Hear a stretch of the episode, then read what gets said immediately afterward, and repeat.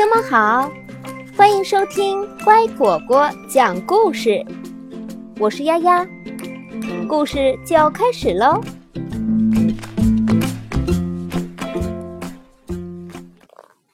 弗洛格生气了。弗洛格正在给小鸭画像，真难画呀，怎么都画不好。弗洛格看着地上。到处都是揉成一团的废纸，沮丧地说：“小鸭一整个早上都在给弗洛格当模特儿，当模特儿也不容易呀，得长时间保持同样的姿势才行。”哎呀，你又动了！弗洛格嚷嚷着：“这张也没画好。”弗洛格一边抱怨。一边又从画架上撕下一张纸，小鸭一动不动地站了那么久，终于累了。他说：“不行了，我得活动活动才行。”弗洛格把画纸揉成一团。为什么我就是画不好呢？他生气地说。他失望地坐下来。用力地捶打桌子，冲着小鸭说：“我真的特别想画一张很像你的画。”这话你已经说了一上午了，小鸭说：“我一直尽量站着不动，可这真不容易。现在能让我看看你画的画吗？”“不行。”弗洛格想都没想就拒绝了。为什么不行？小鸭问。因为画的不够好。弗洛格气呼呼地叫道。可是我还是想看看。小鸭边说边捡起一张皱巴巴的画。他刚把画展开，弗洛格就气冲冲地走了过来，把画抢了去，使劲扔在地上。他对小鸭大声嚷道。不许看，就是不许看！画的一点都不好，眼睛、嘴巴还有翅膀，一点都不像。这可把小鸭吓了一大跳。看着生气的弗洛格，小鸭想了想，然后挥挥翅膀，左摇摇，右摆摆。你这是在干什么？弗洛格问。我在跳舞啊。我想把你逗乐呀，小鸭说：“没有用的，别费劲了。只有画出一张非常非常像你的画来，我才会高兴。”说完，他又生气地踢起一个纸团。早上好。这时，小猪来到窗前，跟弗洛格和小鸭打招呼：“你们在干嘛？天气这么好，到外面来玩吧。”弗洛格没理小猪，他展开一个纸团，假装很认真的看起来。嗯，我觉得挺好的。小鸭凑过来，诚恳地说：“那纸上是什么？”小猪好奇地问。小鸭把画拿给小猪看：“你觉得怎么样？”“嗯，我看不出来像什么。”小猪很老实的回答：“听到了吧？”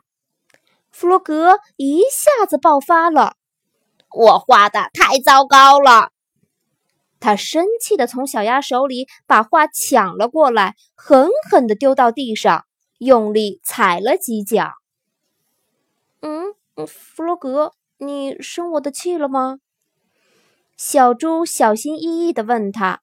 “我没有生你的气。”弗洛格气呼呼地说：“那你是生我的气吗？”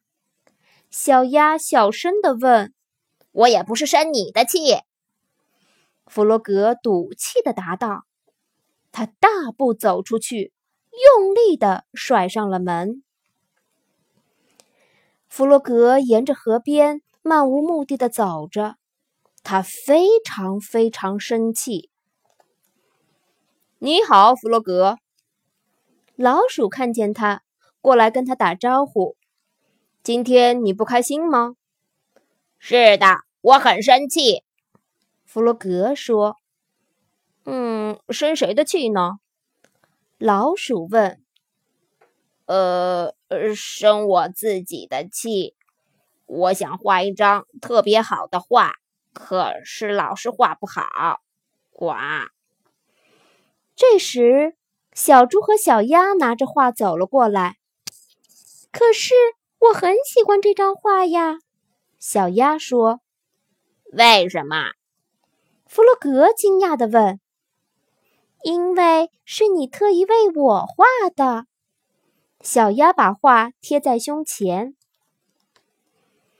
小鸭说的对，小猪安慰他。你还记得吗？有一次我们烤蛋糕忘了放糖，结果那蛋糕可难吃了。我记得那是我们第一次烤蛋糕。老鼠拍拍脑袋，笑着说：“其实那蛋糕挺好吃的。”因为后来我们把糖撒在上面了，对我还连着吃了两块呢。那是我们自己亲手做的。弗洛格终于想起来了，你看，你把小鸭的嘴画得多美啊！老鼠赞叹说：“我的脚的颜色也涂得好。”小鸭说着，翘起它那黄色的脚掌。看，还有阳光照进窗里，多美！小猪指了指画。真的吗？弗洛格想。真的有朋友们说的那么好吗？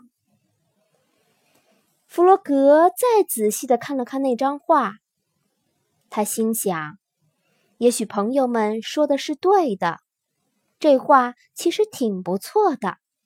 就像大家第一次烤坏的那个蛋糕一样，其实蛋糕的味道并不重要，重要的是它是自己亲手做的。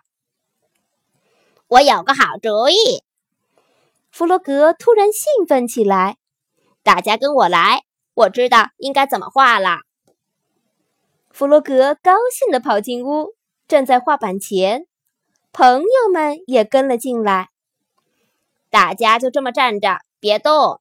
弗洛格说：“让我把你们都画下来。”老鼠、小猪和小鸭听话地保持着各自的姿势，尽量不动也不笑。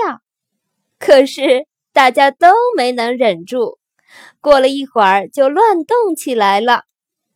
没关系，弗洛格说：“我尽力画吧，画画太好玩了。”弗洛格看着手舞足蹈的朋友们画得更起劲了，他已经不再生气了。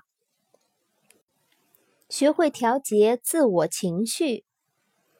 每个人都有生气的时候，遇到不愉快的事情，首先我们要正确对待自己的情绪，知道生气是一种正常的情绪表现，然后尝试自我调节情绪。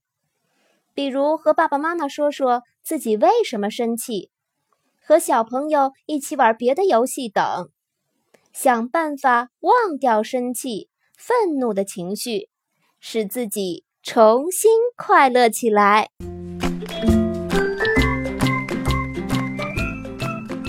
好啦，故事讲完了，喜欢吗？现在你也可以让自己的爸爸妈妈关注微信公众号“乖果果”来收听。另外，你有什么想告诉我的，都可以留言，或者添加我的个人微信号“丫丫”的全拼加上数字八二零三七四来互动哦。再见。